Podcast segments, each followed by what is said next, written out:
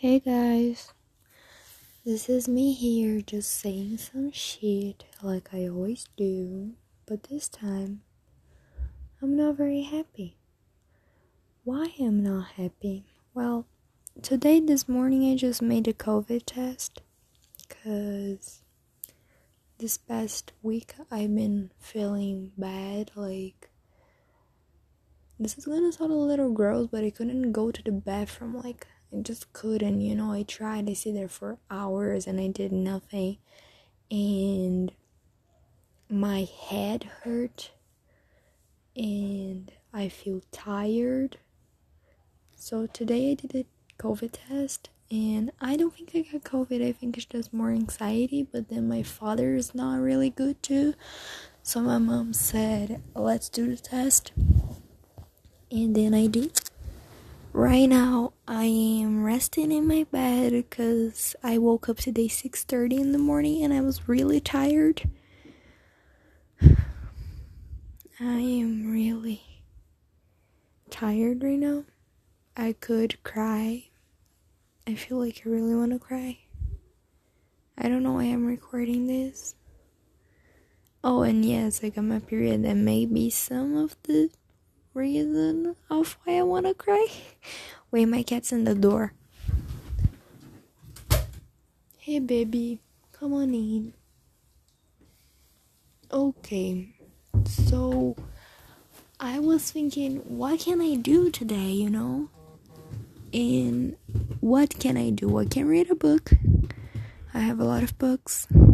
I can read a book. I can write. I can see things for my 15th birthday party. It's actually more of a sweet 16 because I'm going to make the party like the day before, the day after of my 16th, 16th birthday. But anyway, I was thinking also of cleaning my room, and this noise is my cat. So, yep. And yes, I may clean my room. I think that's the right thing to do because, well, when you're not feeling good, actually, what you most need is probably to clean your room. So, I may clean my room with some music. And yeah. I don't know why I'm talking here. I already said that like three times, but I really don't know why the fuck I'm saying these things here. I just feel like I needed to talk to someone because I have I haven't told my friends any of it. I haven't told that I made the test. I haven't told any fucking one that I made the test. Took the test or made the test? I don't fucking know. I think it's took the test. But anyway, I also didn't tell anyone about my 15th birthday party. Actually, I told my coworker, who's also my friend, but like I only talk to her when we are there. So, yeah. My friends don't know about that. And right now I'm staring at my books thinking, what the fuck am I supposed to do today? And yeah. So I guess it's this. I guess I. I guess my father's at the other house because I'm hearing a hammer at the wall.